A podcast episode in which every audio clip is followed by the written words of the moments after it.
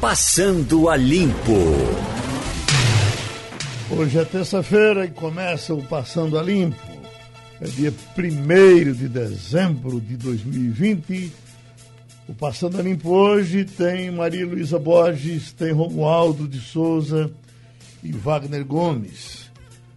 Malu, eu uh, acompanhei durante a madrugada uma, uma guerra em Criciúma.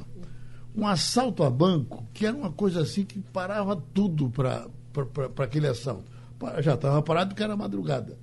Mas agora eles já estão na, na apuração, já tem gente presa, as ruas com muito dinheiro que, que os bandidos jogaram.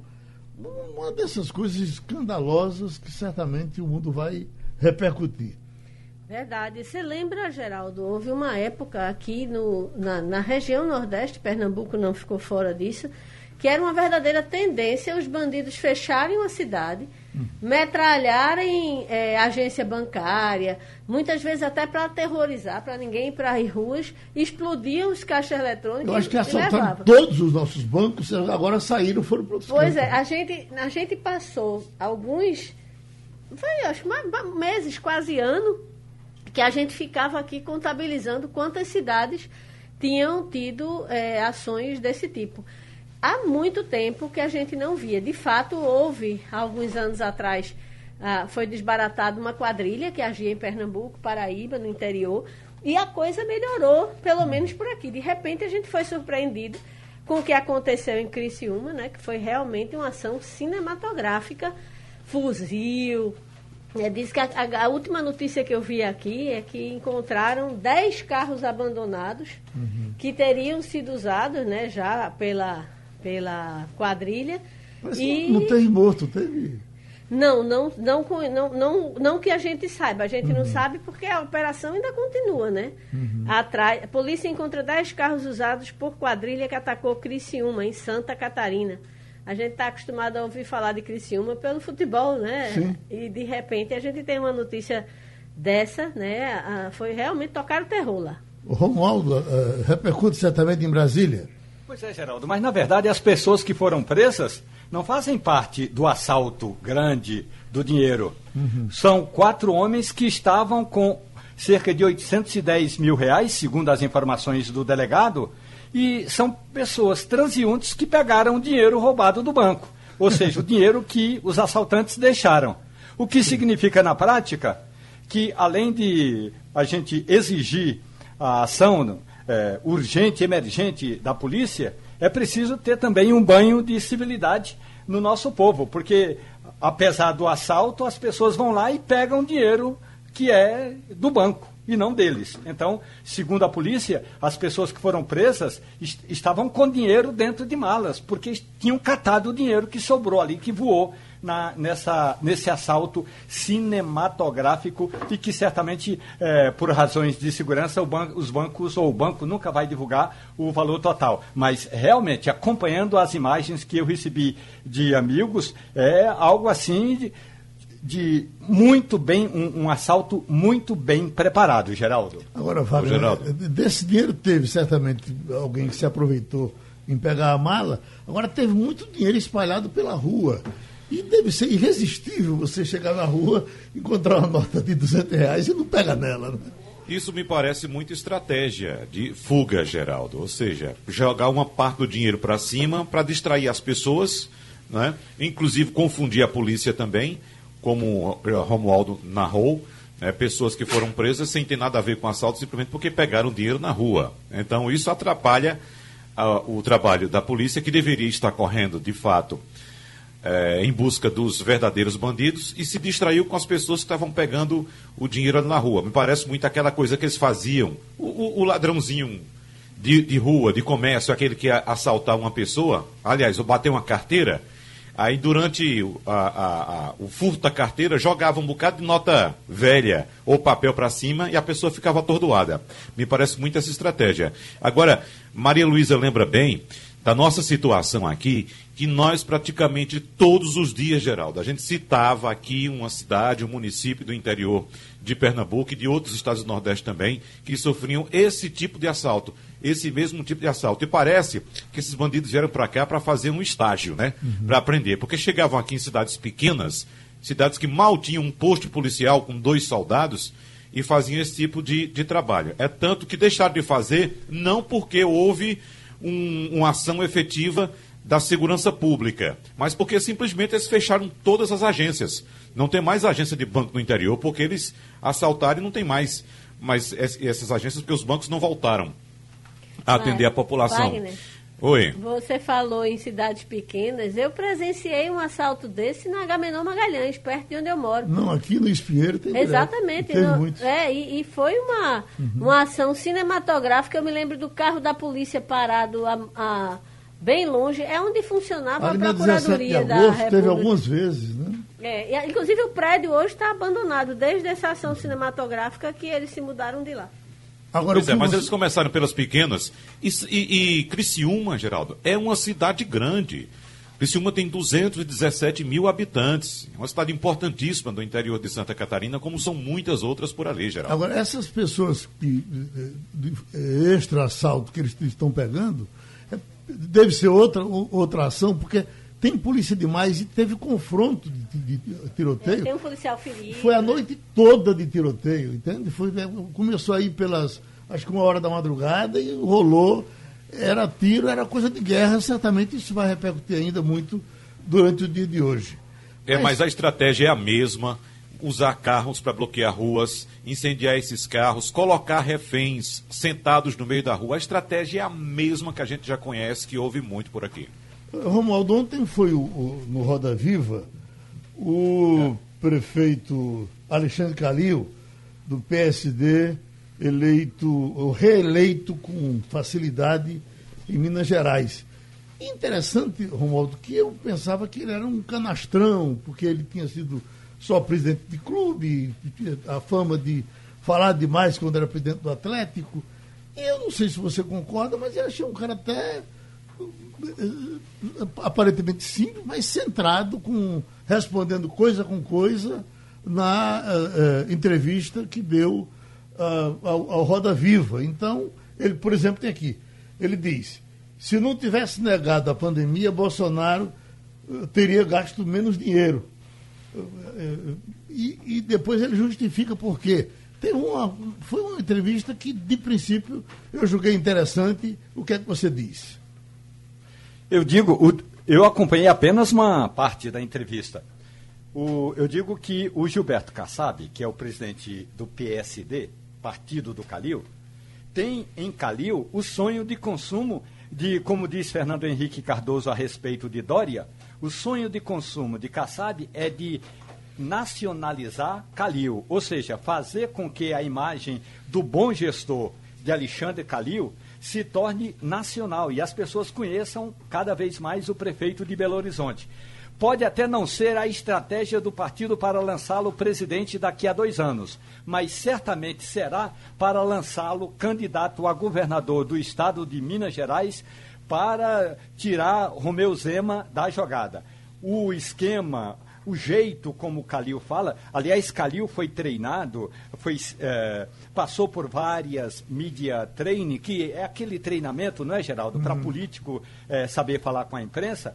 É, por um dos profissionais mais atentos, que era o que cuidava da imagem do ex-presidente da CBF. Agora, eu digo o seguinte: do jeito como o Calil disse, parece até que a culpa da pandemia é só de Fernando Henrique Cardoso. É bom lembrar que no começo, Alexandre Calil foi um dos prefeitos que mais demorou a de fato acreditar na importância de ações eh, de fechamento de comércio, de isolamento e de distanciamento social. Que bom que Calil já se deu conta que, esse, no mínimo, o distanciamento e o uso de máscara são fundamentais para enfrentar a pandemia. Uhum. Bom, Geraldo. você falou Fernando Henrique, mas certamente você quis dizer Bolsonaro, né?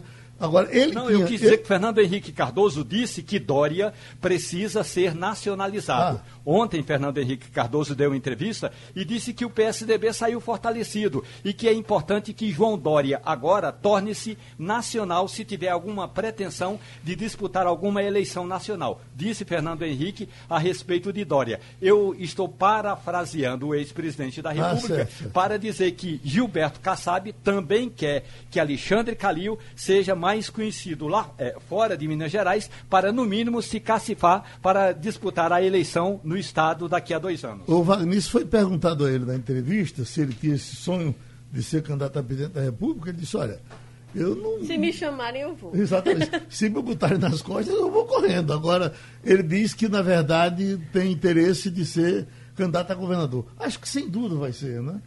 Sem dúvida. Não, e acho que esse deve ser o caminho para Calil. Né? Porque para ser presidente da República, como disse Fernando Henrique Cardoso e Romualdo nos relatou, para ser um candidato a presidente da República, com chances de, eh, de elegibilidade, ele tem que ser nacional. Esse nome tem que ser nacional, tem que ser conhecido em todas as regiões, não somente em uma região, como por exemplo o Sudeste, que a gente sabe, é a região mais populosa. Mas você tem que também ter abrangência em outras regiões do país, como o Norte e o Nordeste.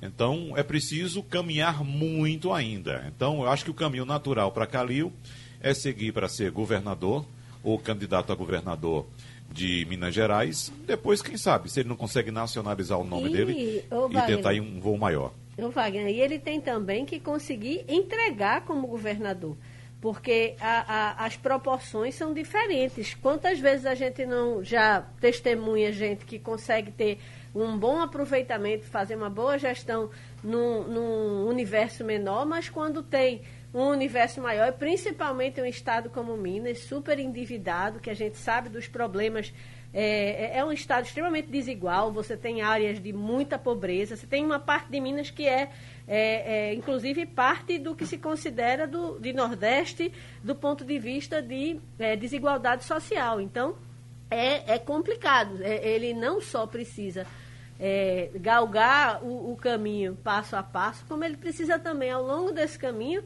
provar que o bom gestor que ele tem é, é, mostrado ser no nível local em Belo Horizonte, tanto que a população o aprova, né? É, foi reeleito com muita facilidade, é, mas ele tem que provar tanto no, no- no médio, que é o caso de Minas, e muito mais ainda se ele tiver que administrar um país com o tamanho e a desigualdade do Ô, Brasil. Malu, agora o que deu certo para ele foi exatamente na mesma proporção que deu errado para o Zema, que todo mundo tinha uma grande expectativa por ser um empresário bem sucedido, por ir fazer isso, um e fazer aquilo e tal. E não se conhece nada que tenha dado certo de Romeu Zema. Ainda, ainda tem salário atrasado de servidor, porque nem isso ele conseguiu botar em ordem. o acusa de não repassar. Não repassar a- 16 milhões, é, parece, né? Recursos que seriam do governo municipal. Então, assim, eles dois estão em rixa, né? E, de fato, ao contrário de Calil, Zema não tenha uma avaliação boa da, por parte Agora, Agora- Nessa, nessa mesma entrevista de Fernando Henrique, Romualdo, veja como é uma coisa que chega, chega a cortar na carne, pelo menos a manchete, que acho que foi retirada de um contexto, mas é contundente quando ele diz que os cadáveres eh, eh, precisam ser sepultados, os cadáveres de Serra e de Aécio Neves, né? Aécio Neves. Né? Geraldo, Oi. agora é importante É verdade, a gente Geraldo, observar, porque já que você cada está vez citando... que alguém abre um armário do tucanato, não espera sair um tucano ali todo serelepe, não. O que saem desses armários são eh, cadáveres insepultos como de José Serra, e estou me referindo única e exclusivamente aos rolos que eles arrumaram. O, o ex, aliás, o senador eh, José Serra e o ex-presidente da Câmara dos Deputados, Aécio Neves. Portanto, são problemas que o Tucanato carrega o tempo todo, Geraldo. Oi, Wagner. Agora, por falar em tucanato, Romualdo, e você cita nomes tradicionais do partido, é bom lembrar também que existe um nome despontando aí, já que falávamos agora há pouco de prováveis candidatos à presidência da República, do governador do Rio Grande do Sul, Geraldo, Eduardo Leite.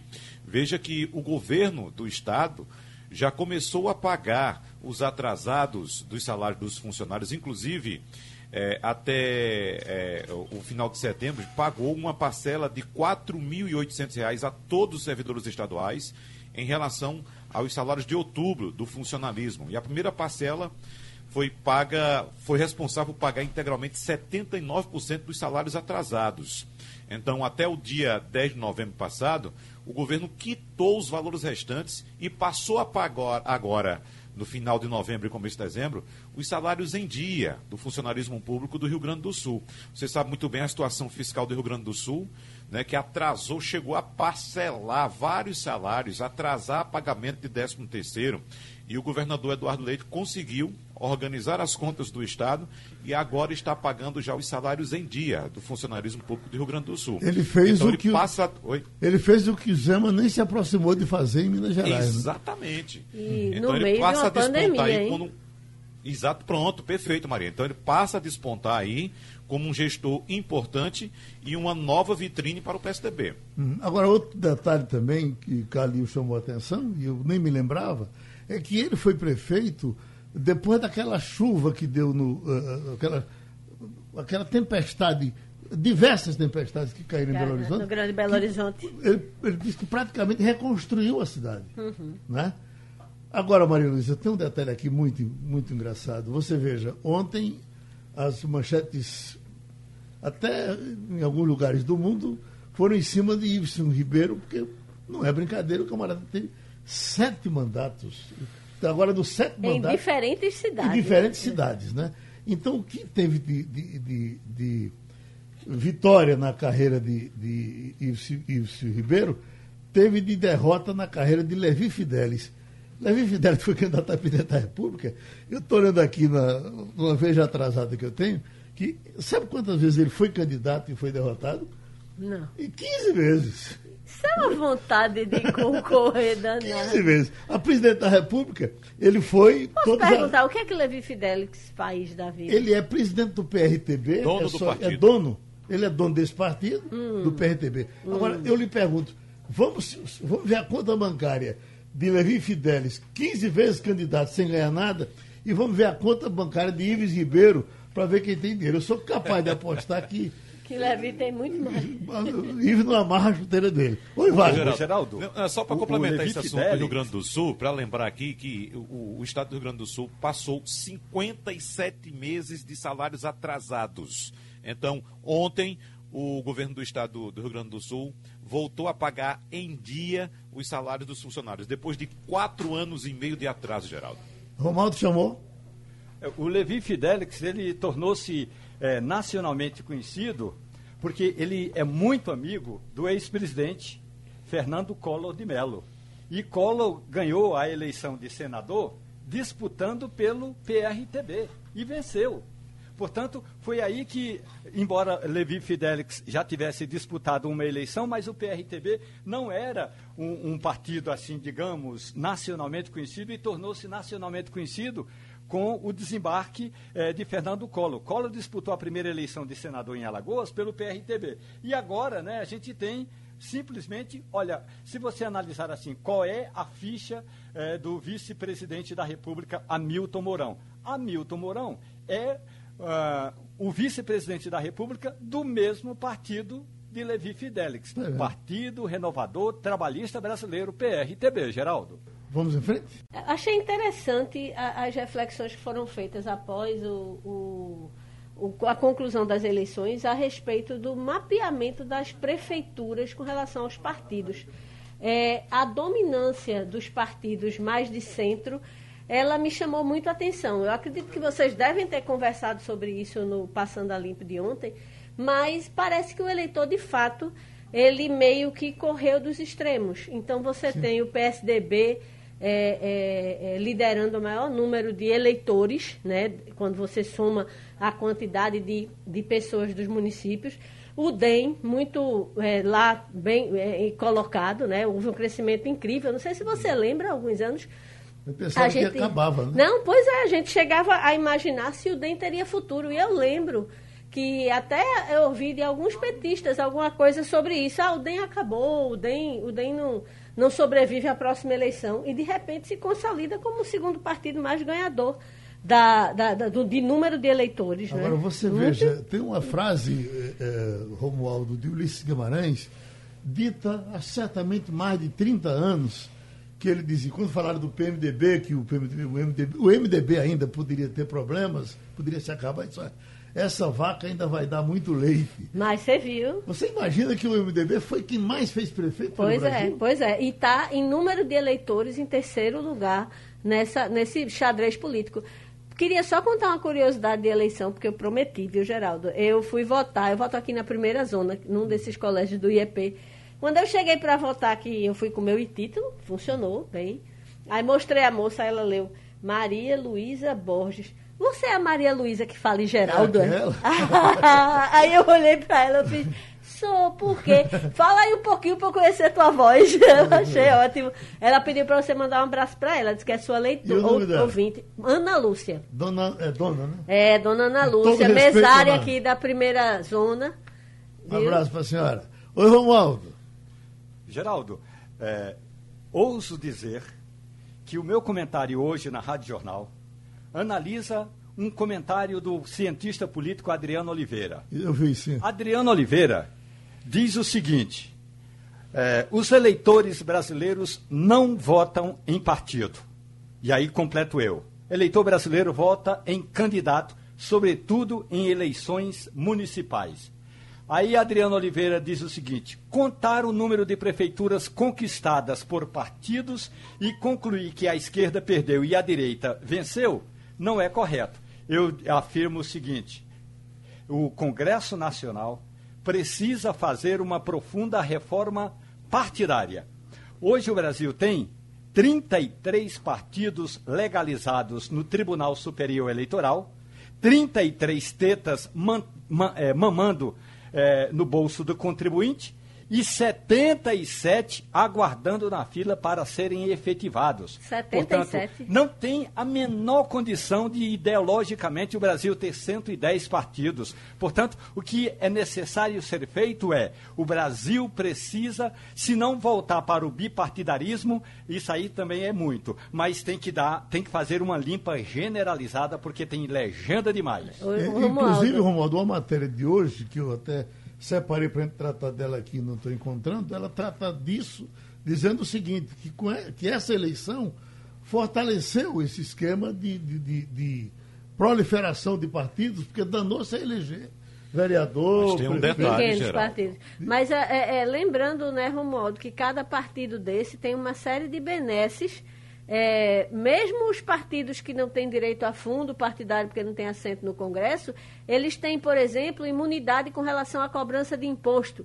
Então, a sede do partido, um partido pequeno, que muitas vezes se confunde até com o lugar de moradia do dono do partido, ela não pode é, é, pagar nenhum tipo de imposto. Então, a pessoa, como é, é, é, é, detentora de um partido, ela tem uma série de benesses que todos nós acabamos pagando. Kassab, que está dando esse pique agora no, no PSD, Kassab, num tempo desse, era tido como dono de três partidos, não era, Romualdo?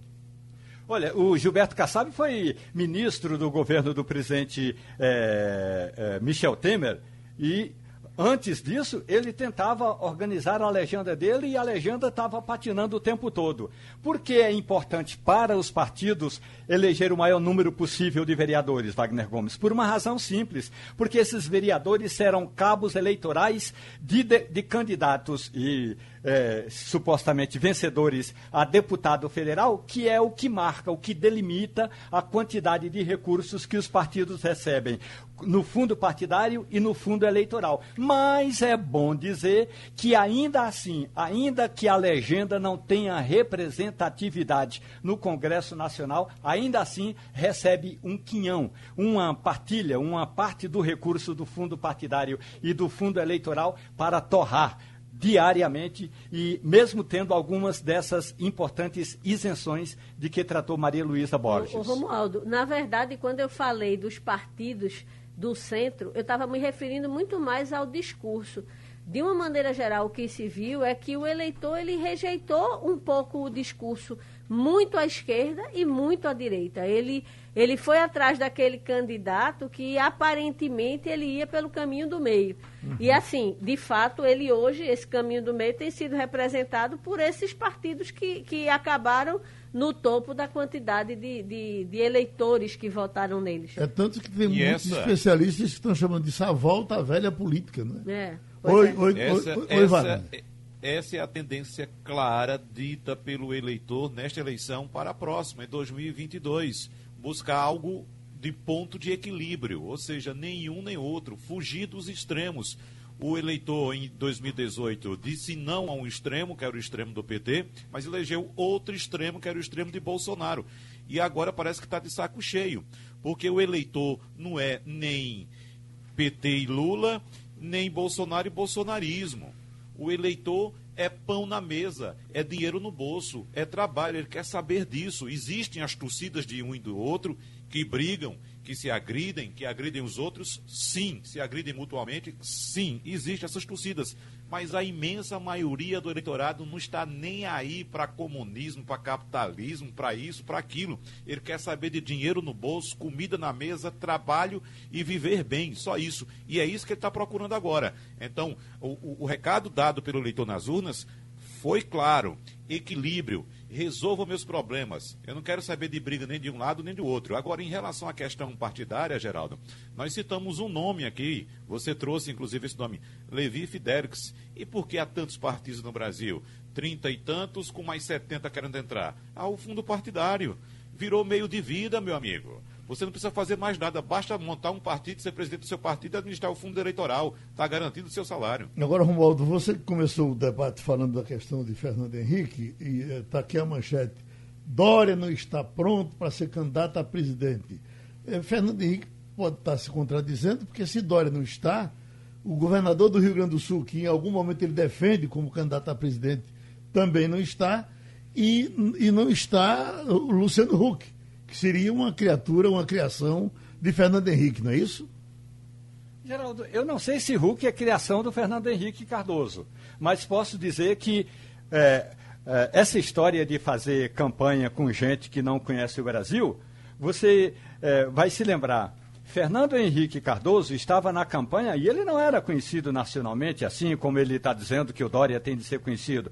Fernando Henrique Cardoso estava ali na cidade de. É, lá de, de, do, do, do Padre Cis, como é que. Limoeiro, Juazeiro. Não, é, Juazeiro. Estava na cidade de Juazeiro quando montou num jumento e, ca, e quase caiu do jumento. E aí, a partir daquele momento, ele tornou-se nacionalmente conhecido. Então, um fato para fazer um político tornar-se nacionalmente conhecido, a gente arruma. Quer dizer, é fácil encontrar esse fato. A questão toda é: tem de conhecer o Brasil. E aí, nem Dória nem Hulk, nem Sérgio Moro, que aliás é outro fenômeno que a gente precisa tratar aqui eh, no Passando a Limpo, esses não conhecem o Brasil. Só que os que conhecem é, tem decepcionado, generalizado, general, generalmente falando, general, é, é, esse discurso generalista de que tem que conhecer o Brasil, esses que conhecem o Brasil também decepcionaram a gente, Geraldo. O professor Antônio Lavareda vai conversar com a gente, de princípio, explicando as pesquisas e o resultado delas aqui em Pernambuco, ou aqui no Recife. E, professor, me permita que eu estou lendo aqui da, da Folha Presidente do Ibope pede desculpa por imprecisão em Porto Alegre. Encerrado o primeiro turno das eleições, em 15 de novembro, chamou a atenção dos eleitores de Porto Alegre a distância entre a pontuação dos líderes Sebastião, MDB, e Manuela, PCdoB.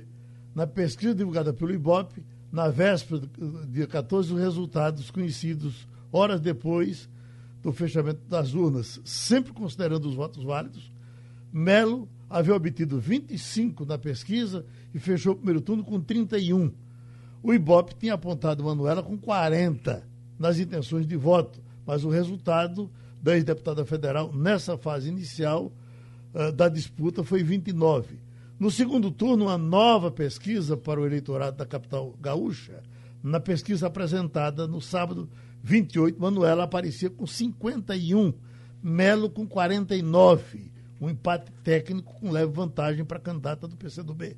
Nas urnas, no entanto, Melo alcançou 55%, elegendo-se prefeito de Porto Alegre, e Manuela ficou com 45%. Esses números estão fora da margem de erro da pesquisa, que é de três pontos e vai por aí. Bom, numa entrevista ontem à Rádio, à Rádio Gaúcha, a presidente do Ibope pediu desculpas, dizendo que sim, o Ibope errou no Rio Grande do Sul. Aqui, os três ou quatro institutos que previram uh, o empate, que estão uh, uh, divulgaram um empate de 30 pontos, eh, 30%, né? Entre os. Não, 50%, desculpe, dos três, do, dos dois candidatos. E aí foram quatro pesquisas. Todos erraram? Bom dia aos ouvintes da Rádio Jornal.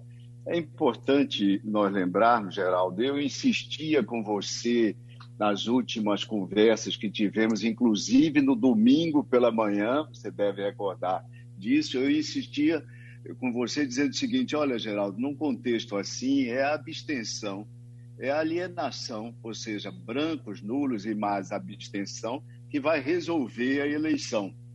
E, de fato, isso ocorreu, Geraldo. O que se compara eh, em termos de pesquisas anunciadas às vésperas da eleição e o resultado da eleição, o que se compara são números extraídos de universos diferentes. Eu quero dizer, no caso do Recife, por exemplo, você tem todas as pesquisas da última semana com resultados sobre um eleitorado que compreende 14% de votos brancos e nulos, esse total foi menor, foi de 10%, mas apenas 2% de não sabiam, ou seja, de uma provável abstenção que foi de 21%. E é importante, então, nós entendermos de onde saiu a abstenção. Nem a própria Márcia Cavalari, a diretora do IBOP, fez uma análise acurada do que ocorreu na, no, em Porto Alegre, porque a Márcia, naturalmente, ela entende de pesquisas, mas ela não entende rigorosamente de eleições, e cada eleição tem sua peculiaridade, Geraldo. Eu vou me referir, então, eh, em primeiro lugar, reiterando, os resultados discreparem das pesquisas, esse fato não me surpreendeu e eu já havia alertado a você e aos ouvintes sobre o papel decisivo da abstenção e mais da alienação, que é o acréscimo de brancos e nulos, para resolver aquela contenda, aquela disputa acirrada que estava na base de 42 pontos. Veja outra, outra é, miragem, outra, outro desvio de percepção que ocorre devido às aparências dos votos válidos. Geraldo disse, por exemplo, que a candidata Marília teve um desempenho surpreendentemente, embora tenha surpreendido por não ter eh, obtido o, os percentuais que as pesquisas apontavam, ela teve um desempenho melhor do que o de João Paulo quatro anos atrás. Então, o PT teria crescido de alguma forma, mesmo perdendo a eleição no Recife. Primeira constatação, Geraldo, e para analisar eleições e seus resultados, é fundamental analisar-se em perspectiva as eleições, como eu converso com você desde o início do nosso é, a, a, corrida eleitoral, as eleições dialogam umas com as outras. Comparando-se o desempenho do primeiro turno de 2016 de João Paulo, PT, com Marília Arras, primeiro turno em 2020, sobre o total, sobre os totais, e é isso que é importante o ouvinte entender. Nós temos sempre que comparar os totais porque os votos válidos discrepam muito em função da margem de comparecimento. Aumentou o não comparecimento ou branco e nulo, os votos válidos discrepam em demasia. Pois bem, João Paulo e Marília Reis, aproximados, descontados os decimais, tiveram ambos 19% do total de votos em 2016 e em 2020. A diferença foi de 15.700 votos apenas. No primeiro turno, João Paulo teve 207 mil votos e Marília teve 223.248, ele 207.529. 15 mil e poucos votos. E no segundo turno, quando, segundo os votos válidos, Marília chegou a 44%, ao passo que João Paulo teria, obteve só 39% em 2016. Quando você considera os votos válidos, Geraldo, mais uma vez apresenta-se a regularidade. Eu disse lá atrás, disse publicamente em várias entrevistas no Brasil, antes do início da campanha, que essa seria uma eleição mantenedora.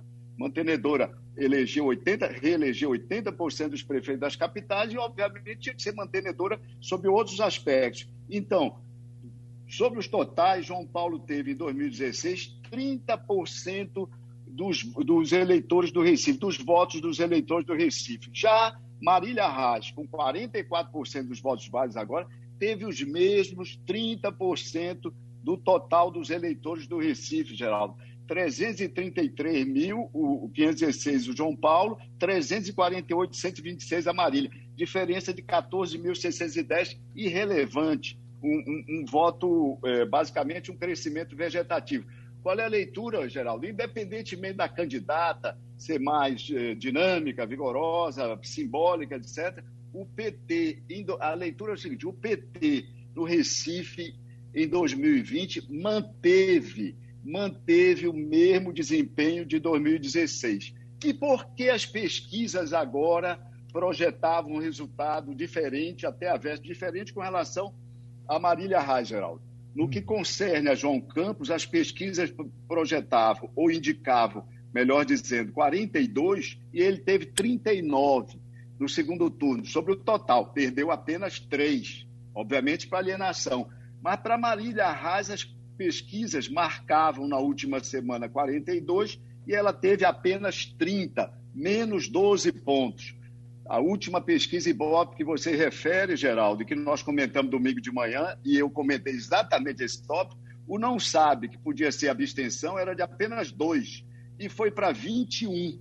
E essa abstenção que cresceu, ou seja, que se estabeleceu nesse dia, comeu comeu seguramente os votos, 12 pontos de votos, 12 eh, pontos de, de votos potenciais da candidata Marília Reis. E que votos foram esses, Geraldo? Também o cotejo de todas as pesquisas nos permite é, concluir com razoável segurança o seguinte: na véspera da eleição, exatamente nessa mesma pesquisa que nós comentamos, o Ibope apontava que um um percentual de 28%, quase 30% dos eleitores de Mendonça Filho pretendiam votar em Marília. E um, um percentual em torno de 20% da delegada pretendia votar em Marília. E eleitores que não haviam votado no primeiro turno, 23% deles pretendiam votar em Marília. Ou seja, Marília tinha seus votos de primeiro turno e mais uma hipótese de votos vindos da direita e da alienação do primeiro turno. Pois bem, a alienação do primeiro turno, em boa medida ou em parte razoável, continuou a alienação. E os votos da direita lhe faltaram no segundo turno. Você há de lembrar, inclusive, Geraldo, que houve uma amplíssima campanha de candidatos que ficaram fora do segundo turno, os candidatos da direita, pregando a abstenção o voto branco e nulo eh, na eleição no segundo turno, para não participar do segundo turno. Essa campanha pode ter contribuído também para essa subtração de votos, de, eh, no traslado, na tradução entre intenção de votos e votos, eh, diminuindo o desempenho da candidata Marília Raj, Geraldo. Mas, no essencial, é importante notar que Marília Raj repetiu o desempenho do PT em 2016. Ao passo que, só para complementar, com João Campos aconteceu uma coisa diferente.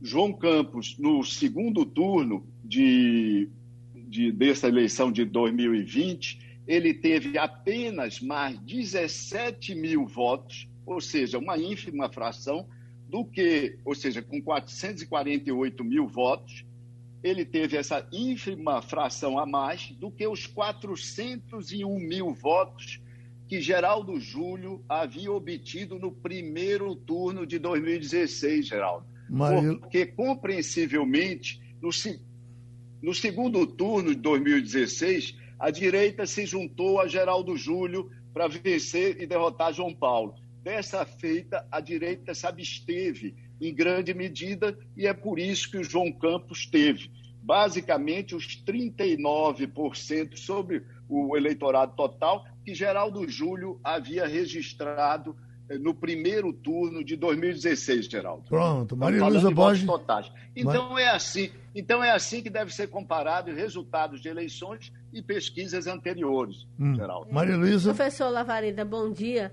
É, é, então a gente, a, a sua possível explicação para a diferença estaria na abstenção, mas provavelmente não foram só os, os possíveis votantes de Marília que faltaram. Até porque, como é, é, o senhor bem colocou aí na evolução dos números, a gente tanto é, pode olhar para em perspectiva que ela teve votos muito parecidos com outras eleições do Partido dos Trabalhadores.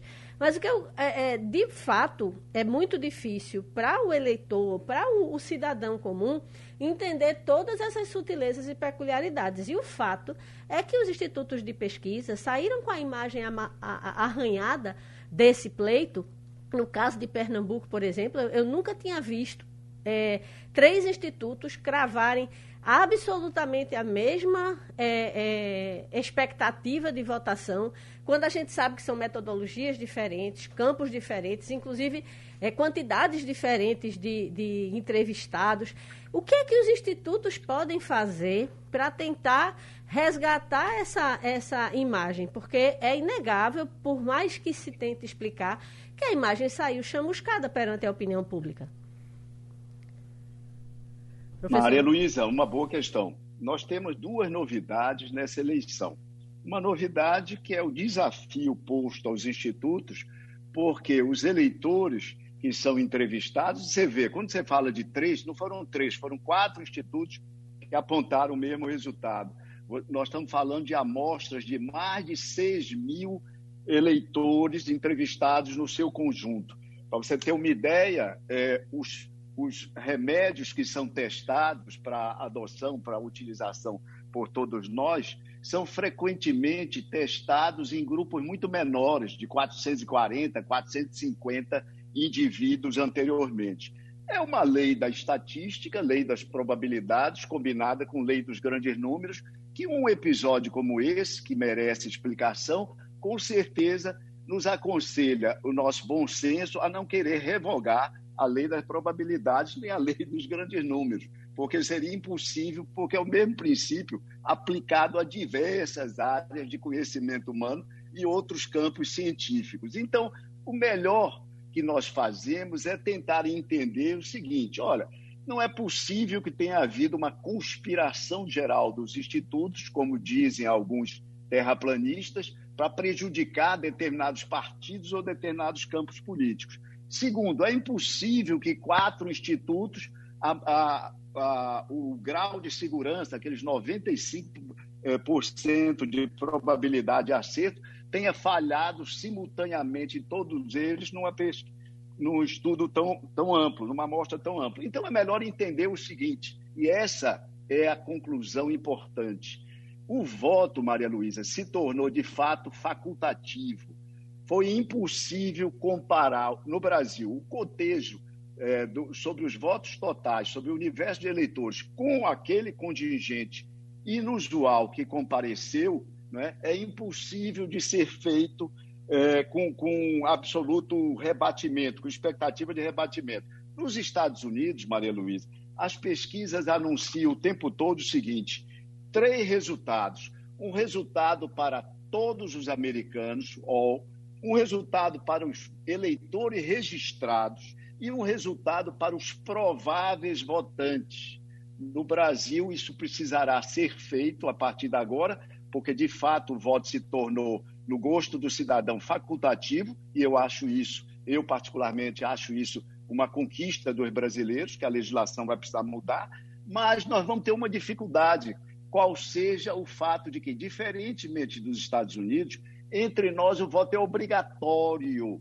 O voto, dizer que não vai votar, que não se vai votar, é ilegítimo, é ilegal e é ilegítimo do ponto de vista social. Então, os eleitores negam isso e os institutos não apreendem. É o caso, por exemplo, do IBOP, que não, que não apresentava uma abstenção potencial, ou apenas 2%, é, na sua última pesquisa.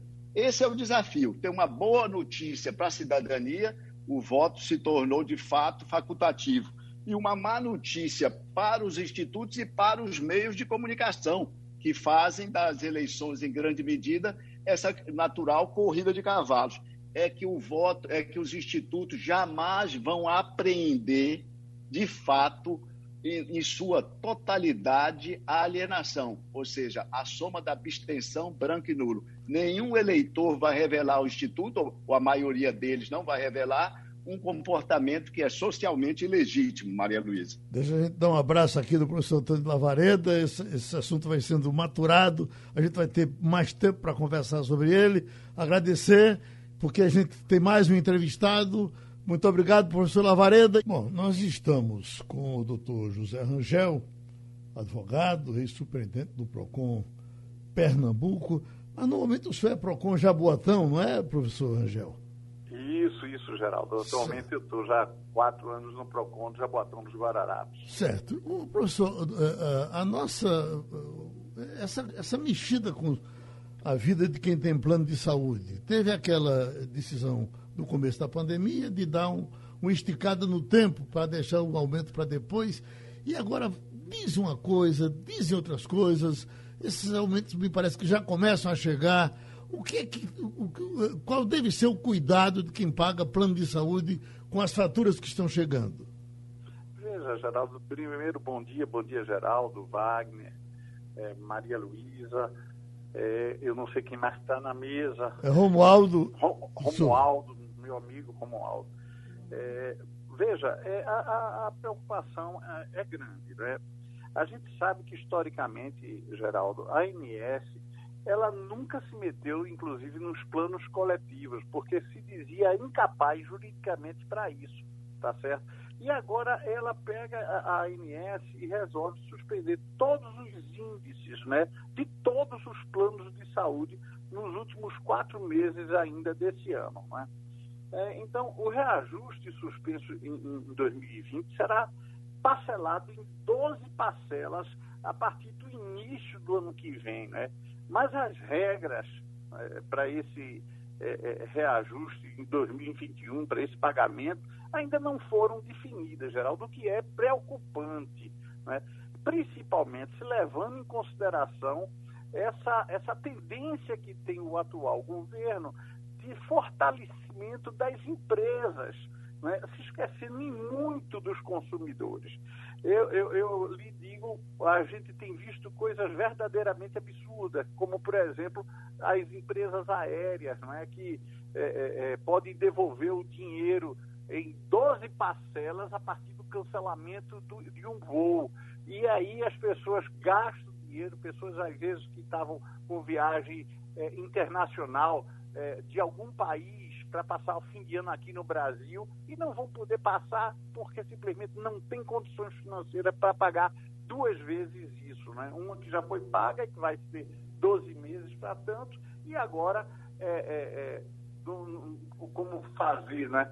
para poder comprar nova passagem.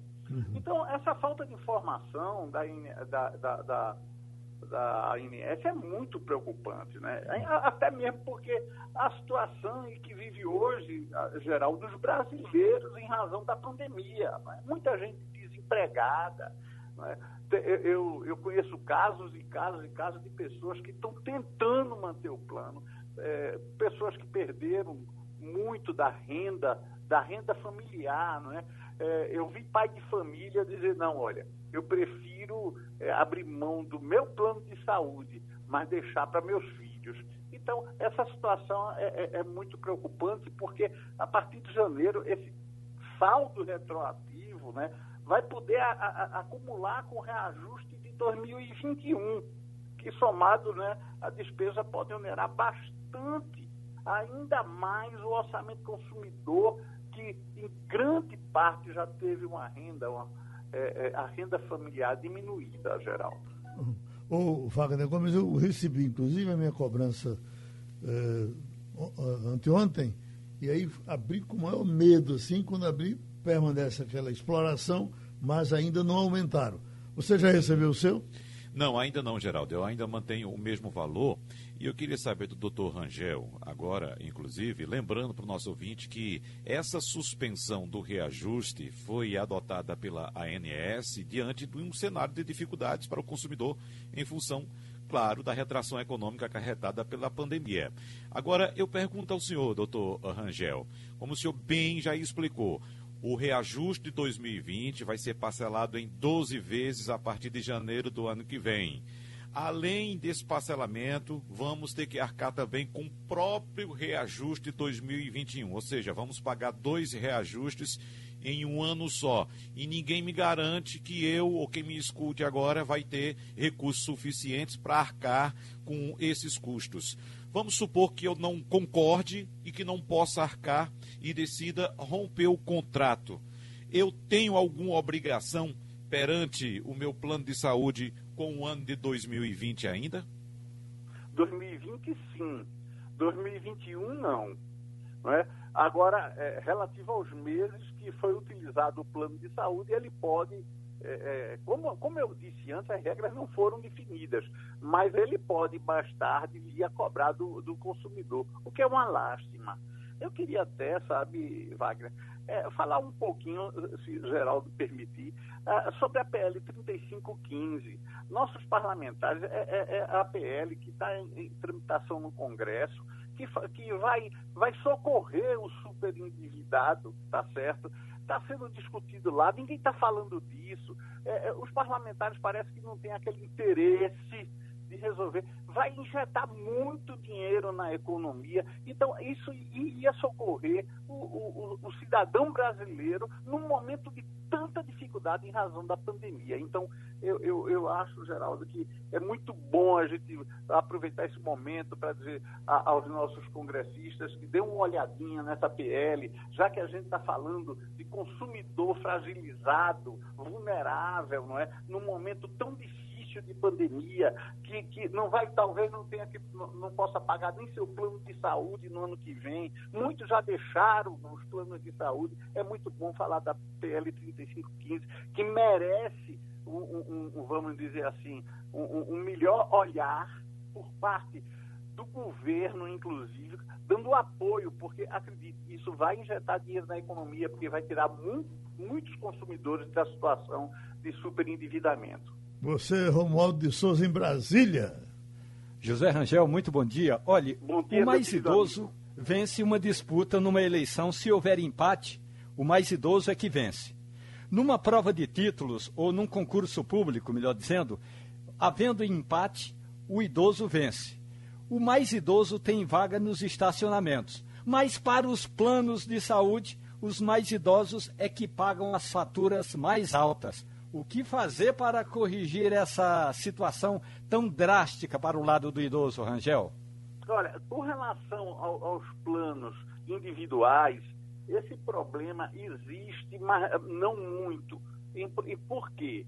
Porque é, o plano individual ele é, é, ele é regido pela, pela normatizado pela agência reguladora. Agora, com relação aos planos de saúde coletivos, de fato, é, é, a situação é, tá, tem sido bem dramática. Eu, eu uma possibilidade que hoje em dia, que é a busca pela justiça, pelos órgãos de defesa do consumidor e pela justiça, reivindicando, inclusive, não é, que seja respeitado o estatuto do idoso. Agora, o que a gente percebe é assim, é que tem tantos assuntos relevantes na pauta do Congresso, tantos assuntos relevantes, é reforma, é, é reforma é, da Previdência, é reforma é, política, é reforma administrativa, é reforma fiscal, e estão se esquecendo do, do consumidor. E não existe empresa se não houver consumidor. Doutor Rangel, um abraço para o senhor, muito obrigado. Eu estou sempre à disposição de vocês, para mim é uma honra muito grande. Outra muito contribuição obrigado. aqui ao Passando a Limpo. Malu, uma notícia boa para a gente ir fechando aqui. É, remédio contra Alzheimer pode chegar ao Brasil em meados de 2022. Fora da corrida mundial por uma vacina contra a Covid-19, a multinacional americana Belgen tem uma luta própria colocar no mercado mundial o quanto antes um remédio contra a doença de Alzheimer. No início desse mês, a Agência Reguladora de Alimentos e Medicamentos dos Estados Unidos, FDA, eh, avaliou o, o que a, do, a Ducumbre apresentou, a Ducanumbre apresentou evidências excepcionalmente persuasivas. A expectativa é pela aprovação do remédio em março do ano que vem. A companhia, Nos Estados Unidos, né? Sim. FDA. A companhia não quer que se comprometer com os prazos para a entrega do remédio no Brasil, mas levando-se em consideração os trâmites normais do processo, que costuma demorar de 12 a 15 meses, tudo indica que ele poderá estar disponível até o final do primeiro semestre de 2022. Para quem vive na expectativa enorme de um remédio para Alzheimer, esse aqui, esse remédio, eh, observando aqui o resto da matéria, ele, ele eh, trataria de, de, de retardaria, retardaria, a progressão da doença. É, é, é. segundo a, a, essa é, informação que foi divulgada, que a FDA, que é essa agência, né, que é, é, o correspondente à Anvisa da gente, né, uhum. nos Estados Unidos, o que a FDA disse é que, de fato, o medicamento é promissor. Uhum. Então, se correr realmente a, a ponto de, no próximo ano, ele estar disponível nos Estados Unidos, é a gente torcer para que chegue aqui também. Eu estava vendo alguns números da, da doença. Né? No Brasil, estima-se que 1 milhão e 200 mil pessoas sofram é, da Alzheimer, que é uma forma bem específica de demência, não é? Uhum. E quem tem parentes, quem tem familiares, amigos que de alguma forma é, que foram acometidos, é, sabe o sofrimento que essa doença provoca. Né? O, o, o, Wagner, é, tem sido até às vezes os amigos brincam com a gente, quando você esquece alguma coisa, ele já diz, olha o alemão chegando. É, já aconteceu de dizer isso, não? Já, é, principalmente, Geraldo, eu que tenho uma dificuldade enorme com nomes. Uhum. Veja só. Né? Tem gente que diz, olha, aqui existe um profissional, no caso da nossa área de comunicação, de jornalismo, aqui existe um profissional de humanas tratando de números. Uhum. No meu caso é diferente, eu sempre fui de exatas, eu hoje trabalho com humanas, então eu tenho uma facilidade enorme com números. É muito mais fácil, Geraldo, eu decorar o seu CPF do que o seu nome, para você ter uma ideia. É. Então, com nomes eu tenho uma dificuldade muito grande. Eu sempre trabalho com tudo anotado, com os nomes anotados, porque é muito comum os nomes fugirem à minha mente. Não sei se é um sinal de alemão, mas. e, e você, Romualdo? Geraldo, eu vou lhe ser muito franco. Pelo valor do plano de saúde, que aliás eu nem sei quanto é que custa, porque é minha mulher que paga. Oh. Então, aqui, por enquanto, aqui em casa, a gente está reclamando dessa questão toda aí do reajuste, porque você vai, é, é, é, mesmo que o reajuste seja diluído em 12 parcelas, mas vai ter reajuste. Uhum. Esse é que é o problema. E quem não tem condições de pagar esse reajuste vai única e exclusivamente depender do SUS, a gente sabe que o SUS é muito importante, sobretudo do ponto de vista da política de saúde para o atendimento às pessoas, é, é, às comunidades carentes, mas se todo mundo hoje correr para o SUS, o SUS vai entrar em colapso. Portanto, Geraldo, eu estou entre aqueles que pagam o plano de saúde e pede a Deus para que a, a, a, o alemão eh, demore mais tempo por aqui. Vamos embora? Terminou o Passando a Limpo. Passando a Limpo.